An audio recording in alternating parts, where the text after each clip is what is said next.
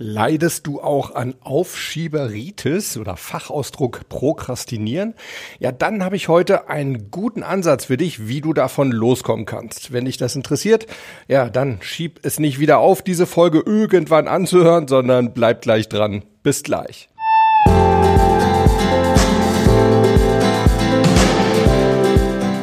Willkommen bei Performance gewinnt. Wir reden darüber, wie du deine optimale Leistung aufbaust und sie vor allem genau dann abrufen kannst, wenn du sie brauchst. Ich bin Harald Dobmeier und ich freue mich riesig, dass du heute wieder mit an Bord bist. Servus Leute und ja, zunächst mal sorry, dass diese Folge erst am Dienstag rauskommt und nicht, wie ihr es gewohnt seid, schon am Donnerstag. Das lag aber in diesem Einzelfall nicht am Prokrastinieren, denn Podcast-Folgen aufzunehmen, das ist für mich wirklich eine sehr, sehr angenehme Aufgabe, auf die freue ich mich wirklich jedes Mal sehr. Sondern es lag vielmehr daran, dass ich ja einfach zu Jahresbeginn viele spannende neue Projekte anfangen durfte und Klienten neu kennenlernen durfte, die mich ja positiv auf Trab gehalten haben sozusagen. Ja, und dann ist da eben auch noch die kleine Amy. Habt ihr ja schon mitbekommen, mein kleiner neuer Hund, und äh, ja, die hält mich auch noch ganz schön auf Trab. Wir arbeiten da noch so am optimalen Zeitmanagement, was Spielen und Gassi gehen und Schlafen und so weiter betrifft. Übrigens, vielen Dank. Viele von euch haben nachgefragt, wie es Amy so geht. Meine Fotos von ihr auf Instagram sind offensichtlich auch ziemlich gut angekommen. Amy geht's gut. Sie wächst und gedeiht und ja, wird auch immer frecher. Auch da werde ich mit Sicherheit in Zukunft weiter berichten. Übrigens habe ich mich natürlich auch sehr gefreut, dass so viele von euch nachgefragt haben, hey, wo bleibt die neue Folge? Das zeigt mir, dass, ja, Performance gewinnt doch für euch schon so ein Teil Wochenprogramm ist und ihr so eine gewisse Regelmäßigkeit da auch wirklich zu schätzen wirst. Also ich gelobe Besserung und aus diesem Grund gibt's tatsächlich diese Woche zwei Folgen. Also gleich am Donnerstag gibt's die nächste Folge, ein spannendes Interview. So, jetzt lasst uns aber zur Sache kommen. Ich möchte mit euch heute mal über das Prokrastinieren sprechen. Damit sich mein Leistungskurs Latein irgendwann jetzt auch mal lohnt, hier eine kurze etymologische Herleitung des Begriffs Prokrastinieren. Da steckt zum einen pro drin, das kennt ihr natürlich, das bedeutet immer so viel wie für oder dafür. Ja, und dann steckt da Krastinum drin und das bedeutet nichts anderes als morgen. Prokrastinum bedeutet also für morgen. Wir zögern irgendetwas immer weiter hinaus und zwar meistens eben mit einer ungeliebten Aufgabe anzufangen. Oder wir unterbrechen die Aufgabe zwischendurch immer wieder. Und das alles mit dem Ergebnis, dass wir entweder nie anfangen oder die Sache nicht fertig bekommen oder sie eben bestenfalls nur unter großem Druck fertig bekommen. Und dann wird sie meistens nie so wirklich gut. Ja, und so ein bisschen kennen wir das doch alle, oder? Wenn wir mal ehrlich sind. Wir nehmen uns viel vor und ja, dann schieben wir es vor uns her. Oder wir verzetteln uns in kleineren, nicht ganz so unangenehmen Aufgaben wie eben diese eine große. Ja, und am Ende des Tages kommen wir dann gar nicht mehr zu der eigentlich wichtigen großen Aufgabe. Oder aber es ist so spät geworden und wir sagen uns dann, hm, eigentlich zu spät, damit heute überhaupt noch anzufangen, ja, dann mache ich es eben lieber gleich morgen früh. Und am nächsten Tag geht das Ganze dann natürlich wieder von vorne los. Ich habe mal so ein bisschen recherchiert für euch und festgestellt, dass es tatsächlich zig verschiedene Erklärungsversuche gibt, wie es denn nun zum Prokrastinieren kommt.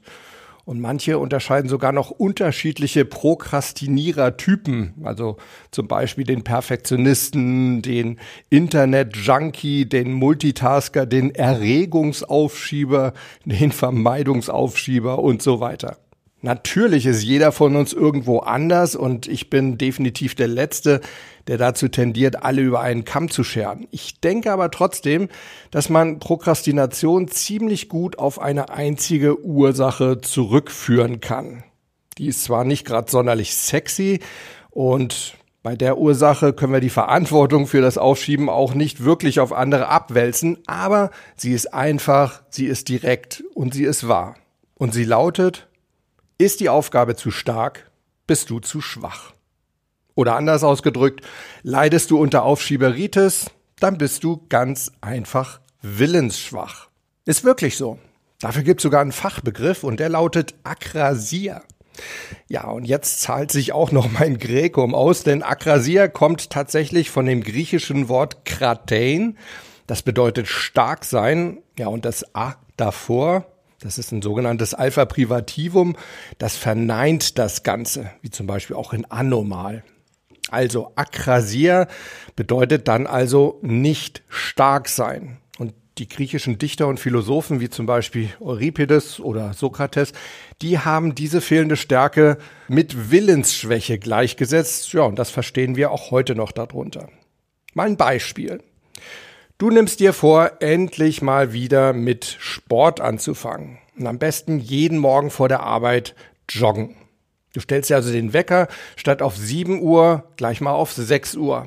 Und als er dann am nächsten Morgen klingelt, da snoost du noch ein wenig. Ne? Snoosen, wisst ihr Bescheid, gell? Das ist das neudeutsche Wort für den Wecker nochmal auf Schlummern stellen, dass er also in zehn Minuten nochmal versucht, dich aus dem Bett zu bekommen. Also, es ist 6.10 Uhr dein Wecker nimmt den zweiten Anlauf. Bist auch schon so ein bisschen mehr wach, aber irgendwie ist es im Bett so schön muggelig warm und du denkst dir, ach komm, noch zehn Minuten, dann nimmst du eben eine etwas kürzere Strecke gleich. Das reicht ja unter der Woche auch dicke. Es ist dann 6.20 Uhr und es beginnt wieder das gleiche Spiel. Zum Glück gibt's ja eine noch kürzere Strecke und heute kannst du ja mal die nehmen. Ist ja sowieso besser, wenn du nachher bei der Arbeit dann nicht schon so total kaputt ankommst. Tja, und um 6.30 Uhr stellst du dann völlig überrascht fest, hm, eigentlich lohnt sich das ja alles gar nicht mehr. Jetzt für eine halbe Stunde extra noch die Trainingsklamotten aus dem Waschkeller zu holen und ja, wahrscheinlich regnet es auch noch draußen und die Wege sind total klitschnass und matschig und ganz ehrlich, für eine halbe Stunde, da saue ich mir doch jetzt meine neuen Laufschuhe nicht ein. Also komm, lass weiter schlafen. Außerdem sagt ja eh jeder immer, dass Schlaf so wichtig für die Gesundheit und für die Leistungsfähigkeit ist. Also insofern tue ich mir doch damit tatsächlich auch was Gutes. Ja, Leute, das ist Prokrastinieren wie aus dem Lehrbuch. Das Ganze kannst du natürlich auch wunderbar mit anderen Themenbereichen durchexerzieren. Nehmen wir zum Beispiel mal an, du musst bis Ende der Woche eine wichtige Präsentation vorbereiten. Ja, aber hey, die Woche ist ja noch jung, da kannst du ja noch zig andere Sachen machen, die dir kurzfristig scheinbar mehr Belohnung versprechen, kurzfristigere Belohnung versprechen. Ja, und irgendwann ist es dann Donnerstagabend. Ja, und jetzt heißt es auf einmal, die Nacht durcharbeiten, um irgendwie bis morgen früh um 10, wenn der Kunde dann kommt, noch was einigermaßen Vorzeigbares auf die Leinwand zu bekommen. Dolle wird's natürlich nicht mehr und wenn es irgendwie ginge, würdest du den Termin natürlich absagen, aber hm, geht ja nicht. Also durcharbeiten und morgen früh dann völlig unausgeschlafen vor dem Kunden eine Präsi abspulen über die du dir wahrscheinlich bei jedem zweiten Satz sagst, hätte ich mehr Zeit gehabt, ja, dann hätte ich hier und hier und hier noch die Grafik und die Statistik und das Zitat reingenommen. Tja, die Zeit, die war mal ursprünglich da, irgendwann, am Montag oder am Dienstag. Und jetzt steckst du im Endeffekt die gleiche Zeit rein, aber durch den Druck und durch den Stress wird das Endprodukt deutlich unter deinen ursprünglichen Möglichkeiten bleiben. Schade. Und ja, irgendwie dumm. Oder noch ein Beispiel, du hast einen Termin beim Kunden um 11 Uhr und normalerweise brauchst du eine Stunde zum Kunden. Vielleicht fährst du dann am besten mal so um 9.30 Uhr los, dann hast du noch genügend Puffer. Jetzt ist es 9 und was machst du bis dahin? Irgendwas Großes lohnt sich ja jetzt nicht mehr wirklich. Also entscheidest du dich, einfach noch so ein bisschen YouTube-Videos zu schauen oder ein bisschen online zu shoppen.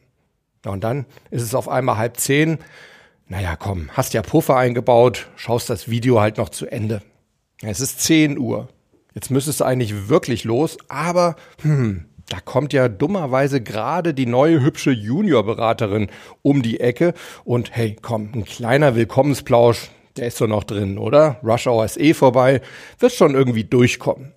Und um 10.15 Uhr geht's dann wirklich auf die Strecke auf die Rennstrecke sozusagen, denn gleich an der ersten Ampel staut es sich, da ist ein Unfall und danach musste echt Gummi geben. 10.45 Uhr, das sind noch ungefähr 10 Kilometer zum Kunden und du merkst, oh Alter, das wird definitiv nichts mehr. Also Schon mal eine WhatsApp rüberbeamen zum Kunden, wird fünf Minuten später, bin in einen Unfallstau geraten, war leider nicht vorherzusehen. Ja, alles klar. Um 11.10 Uhr hechelst du dann beim Kunden rein, der Kunde schaut sauer drein, du siehst total erledigt aus vor Zeitdruck und vor Selbstvorwürfen. Na, wiedererkannt in dem einen oder anderen Beispiel, das, mein Lieber oder meine Liebe, das ist Akrasia, das ist Willensschwäche, das ist fehlende Impulskontrolle oder ja, nenn's von mir aus Disziplinlosigkeit oder auch einfach nur Kurzsichtigkeit. Wir Menschen, wir sind ja grundsätzlich keine Masochisten, sondern wir wollen ja mit unserem Handeln immer irgendetwas Gutes für uns selber bewirken. Und oft ziehen wir dann eben den kleinen, kurzen Benefit, also nehmen wir mal das Beispiel vom Joggen wieder, länger im warmen Bett zu bleiben, den großen, langfristigen Benefit, nämlich zum Beispiel fit zu werden, langfristig gesund zu bleiben, vor. Man könnte auch sagen, wir nehmen lieber den Spatz in der Hand als die Taube auf dem Dach. Das ist aber im Endeffekt nicht etwa bescheiden oder genügsam, sondern, hey Leute, das ist einfach nur schwach und dumm. Denn jetzt kommt der sogenannte Ego-Depletion-Effekt ins Spiel. Ja, lauter Fremdwörter heute. Depletion kommt vom englischen Wort deplete und das heißt so viel wie aufbrauchen oder etwas ausschöpfen. Gemeint ist damit, dass Selbstkontrolle und Willensstärke auch Energie kosten. Wenn wir also prokrastinieren, also keine Willensstärke zeigen, dann sparen wir anfangs vielleicht etwas Energie, aber andererseits kostet uns unser schlechtes Gewissen und das ständige Suchen nach neuen Ausreden und Entschuldigungen auch eine Menge Kraft. Und am Ende müssen wir die Aufgabe ja dann trotzdem noch machen, vielleicht sogar wie im Beispiel mit der Präsentation in unangenehmer Nachtarbeit. Und auf einmal müssen wir also umso mehr Selbstdisziplin aufbringen.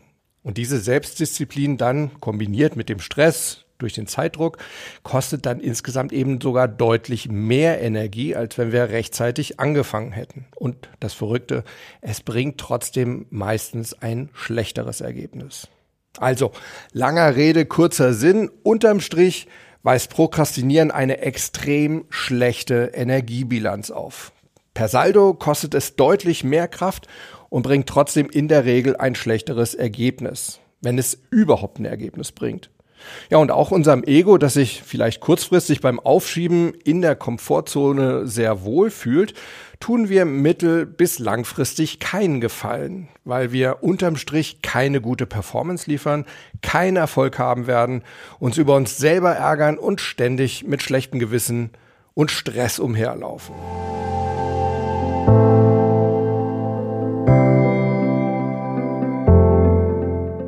Gibt aber auch ein Gegenmittel zur Akrasia, zur Willensschwäche. Und das ist die sogenannte Enkrateia. Auch da hat schon der alte Sokrates drüber gesprochen. Es kommt also auch wieder aus dem Griechischen und bedeutet so viel wie innere Stärke. Also Willensstärke. Oder du kannst es auch gerne Disziplin nennen. Das Wort Enkrateia wird übrigens auch oft für sexuelle Enthaltsamkeit genutzt. Uah. Schreckliche Vorstellung. Darum soll es jetzt hier auch nicht gehen. Die Wissenschaftler sind sich noch nicht so ganz einig, ob diese Enkrateia, ob diese Disziplin zum Teil sogar vererbt oder angeboren sein könnte. Fest steht aber, dass sie in der Kindheit anerzogen werden kann. Und vielleicht habt ihr ja schon mal von dem berühmten Marshmallow-Experiment gehört. Hm? Mal kurz Handzeichen. Danke. Dann also nochmal eine kurze Erklärung. Der Persönlichkeitspsychologe Walter Mischel hat an der Stanford University schon vor ungefähr 50 Jahren die Fähigkeit zur Impulskontrolle und zum Belohnungsaufschub bei vierjährigen Kindern untersucht. Und zwar schenkte er den Kiddies einen Marshmallow, ne, kennt ihr dieses zuckersüße Zeugs da, und versprach ihnen, dass sie noch einen zweiten dazu bekämen, wenn sie den ersten nicht gleich essen würden, sondern noch ein paar Minuten warten. Er hat dann den Raum verlassen und die Kinder über eine Kamera beobachtet. Die Videos, die könnt ihr übrigens auch auf YouTube anschauen, ist echt lustig. Einige von den Kiddies, die konnten sich gar nicht zügeln, die haben ihren Marshmallow sofort verputzt und andere haben wirklich ziemlich lange gewartet, den Marshmallow vor ihnen auf dem Tisch dann so ganz gierig angeschaut und ja, dann irgendwann eben doch vernascht. Und dann gab es wiederum andere, die haben es tatsächlich so lange ausgehalten, bis Walter Mischel ungefähr nach einer Viertelstunde wieder zurückkam und ihnen zur Belohnung eben den zweiten versprochenen Marshmallow schenkte. Ja, und 10 bis 15 Jahre später hat sich Walter Mischel dann angeschaut, wie sich die Kinder aus seinem Experiment so entwickelt hatten. Und er stellte fest, dass die Kinder, die damals wirklich sehr geduldig auf den zweiten Marshmallow gewartet hatten, später auch in der Schule leistungsfähiger waren und mit Frust und Stress besser umgehen konnten. Ob das jetzt angeboren oder eben von den Eltern anerzogen war, das sei jetzt mal dahingestellt. Ja, und genau diese Impulskontrolle und dieser Belohnungsaufschub, die sind es dann aber auch, die chronischen Prokrastinierern fehlen. Denn diese Aufschieber, die geben den Versuchungen, also dem einen Marshmallow sozusagen oder dem Spatzen in der Hand eben eher nach, als dass sie auf die Taube auf dem Dach oder eben den zweiten Marshmallow geduldig warten. Und diese Impulskontrolle, diese Willensstärke, die können wir tatsächlich lernen, die können wir trainieren.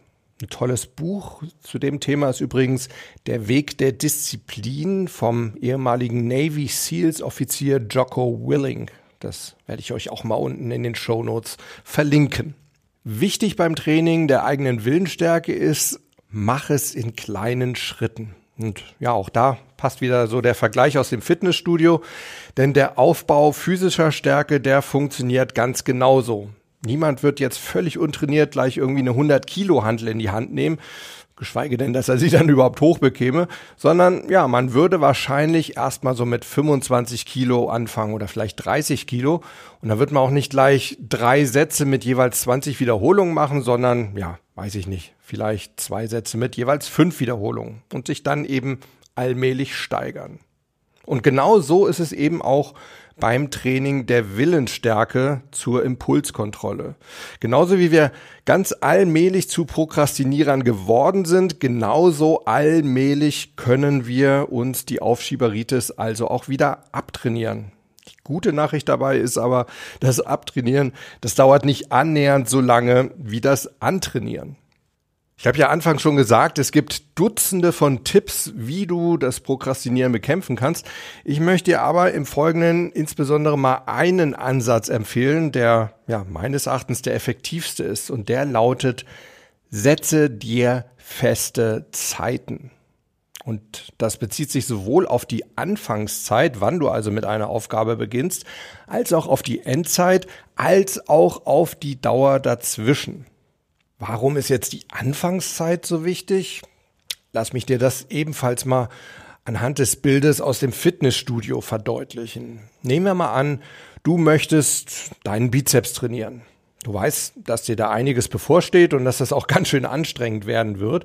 Ja, und darum fängst du lieber erstmal mit was anderem an. Du kommst also ins Fitnessstudio und ja, vielleicht triffst du da noch irgendeinen Kumpel und quatscht lieber erstmal ein bisschen und dann machst du irgendwelche Übungen, die nicht so anstrengend sind oder die dir mehr Spaß machen. Vielleicht, keine Ahnung, ein bisschen Beintraining oder ein bisschen auf dem Crosstrainer oder irgendwie sowas. Aber letztendlich kosten eben auch diese Übungen Energie und am Ende ist dann für dein Bizeps-Training keine Kraft mehr übrig. Beim Prokrastinieren ist es ganz ähnlich, denn da kommt eben dieser vorhin schon erwähnte Depletion-Effekt ins Spiel. Denn diese ganzen Ausweichmanöver, um mit der ungeliebten Aufgabe eben nicht beginnen zu müssen, die kosten jede Menge mentale Energie und das schlechte Gewissen, das wir ja trotzdem haben, eben auch. Und am Ende reicht die Kraft dann tatsächlich nicht mehr für die eigentliche Aufgabe oder zumindest nicht mehr für ein gutes Ergebnis. Und darum eben mein erster Rat, Setze dir klare Anfangszeiten. Dann gibt's auch keine Ausreden mehr. Dann gibt's keine E-Mails mehr, die erstmal gelesen werden müssen. Dann gibt's keinen schnellen Kaffee mit dem Kollegen morgens, um erstmal wach zu werden. Nee, dann wird wirklich sofort mit der unangenehmen Aufgabe begonnen.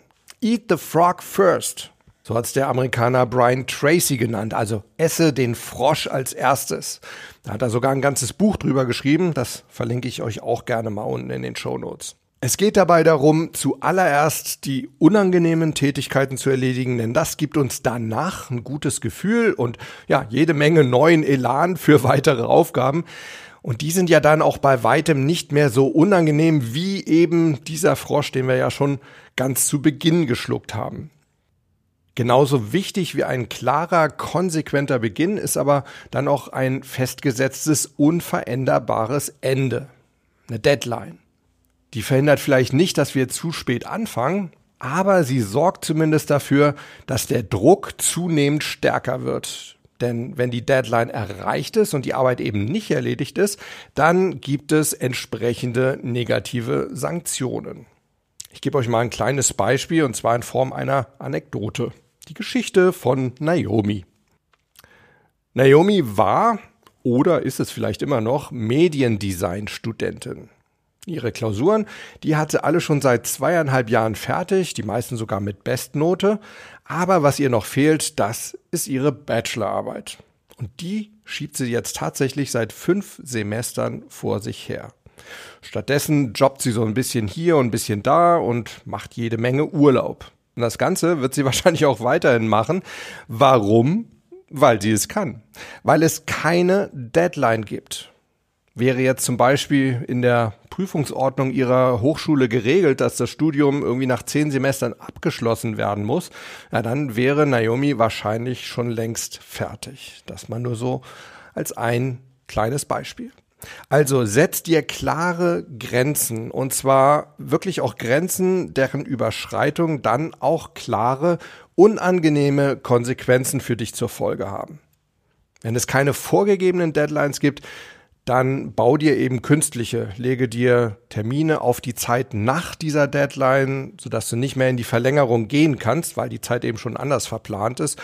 Oder sag deinem Kollegen oder deiner Kollegin, dass du ihm oder ihr dann und dann das Ergebnis deiner Arbeit präsentieren wirst. Auch das macht Druck und wenn du es dann nicht schaffst, dann kommst du eben in Erklärungsnot.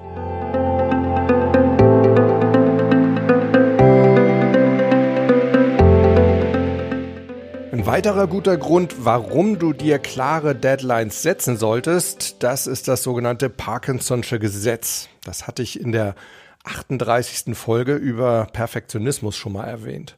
Und das Parkinson'sche Gesetz, das besagt, eine Aufgabe braucht so lange, wie sie brauchen darf.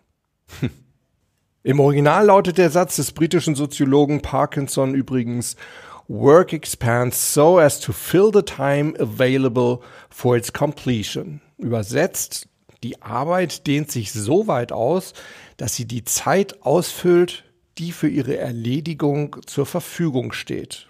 Wer für eine Aufgabe also wenig Zeit zur Verfügung hat, der erledigt sie dann auch in sehr kurzer Zeit. Wer aber jetzt viel Zeit oder gar unendlich viel Zeit zur Verfügung hat, ja, der erledigt sie eben auch in viel Zeit oder schlimmstenfalls wie Naomi vermutlich nie.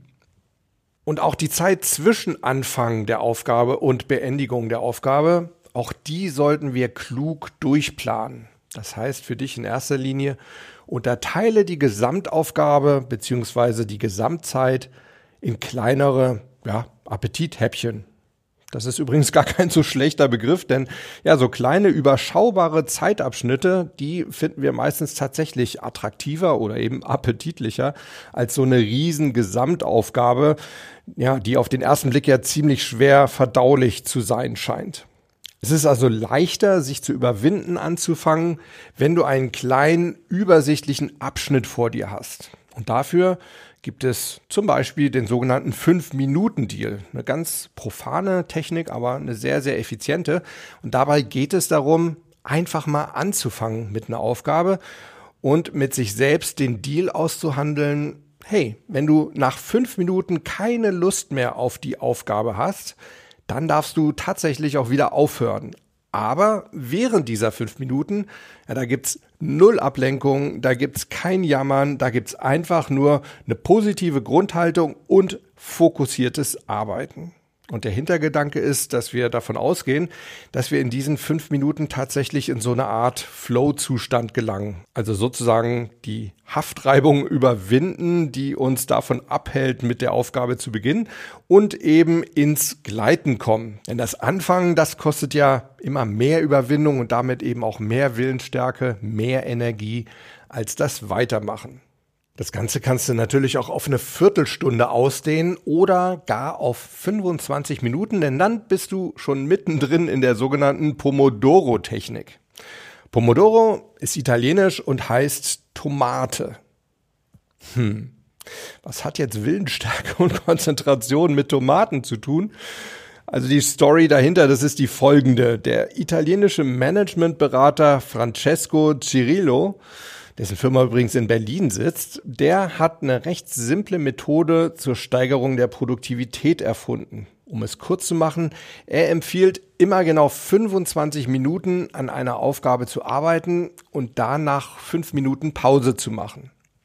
Ja, und zum Messen der 25 Minuten hat er eine Küchenuhr benutzt, die tatsächlich aussah wie eine Tomate und maximal auf eine Länge von 25 Minuten eingestellt werden konnte. Und daher also dieser Name Pomodoro. Und weil er den Namen so cool fand, nannte Cirillo diesen Arbeitszeitabschnitt von 25 Minuten dann auch einen Pomodoro, eine Tomate.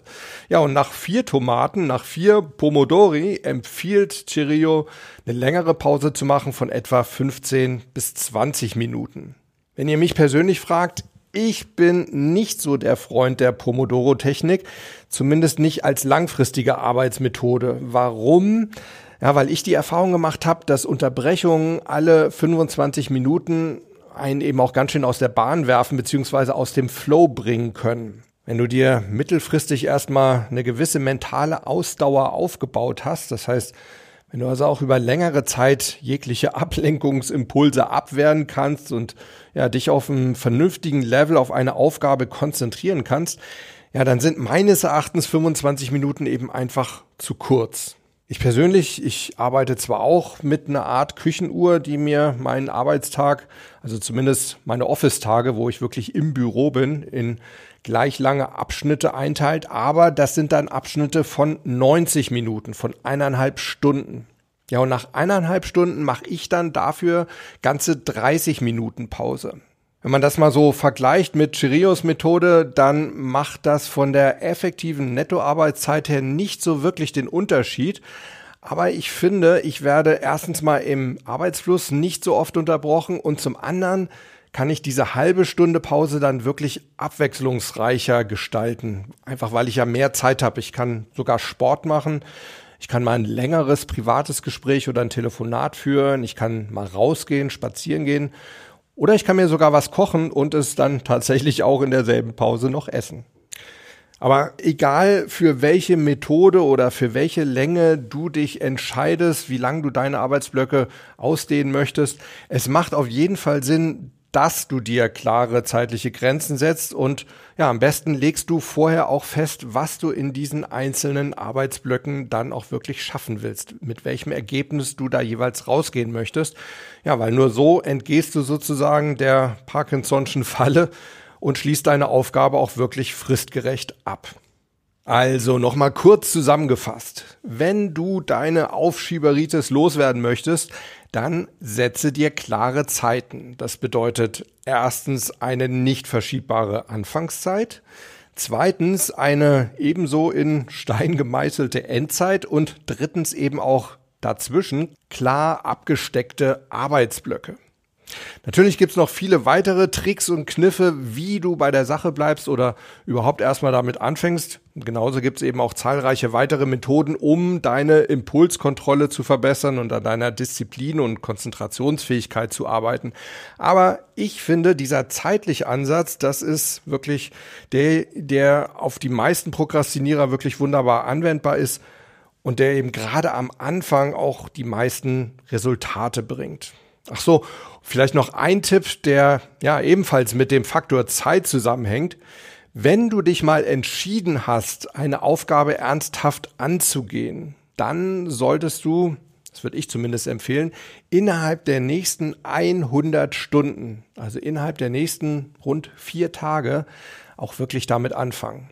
Ja, und selbst wenn du jetzt vielleicht denkst, uah, so kurzfristig kann ich mir gar nicht so viel Zeit freischaufeln, um diese ganze Aufgabe zu erledigen, ja, dann überleg dir doch zumindest mal einen sinnvollen ersten Arbeitsabschnitt, den du dann eben in deinem Terminkalender innerhalb von vier Tagen unterbringen kannst.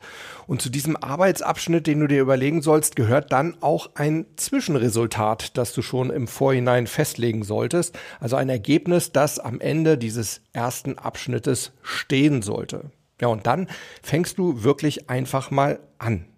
Und wenn du diesen ersten Abschnitt dann fertiggestellt hast, dann solltest du wiederum maximal 100 Stunden vergehen lassen, bis du dann mit dem nächsten Abschnitt beginnst und das machst du dann eben immer so weiter. Dadurch kommt es nie irgendwie mal zwischendurch zu einer ewig langen Pause.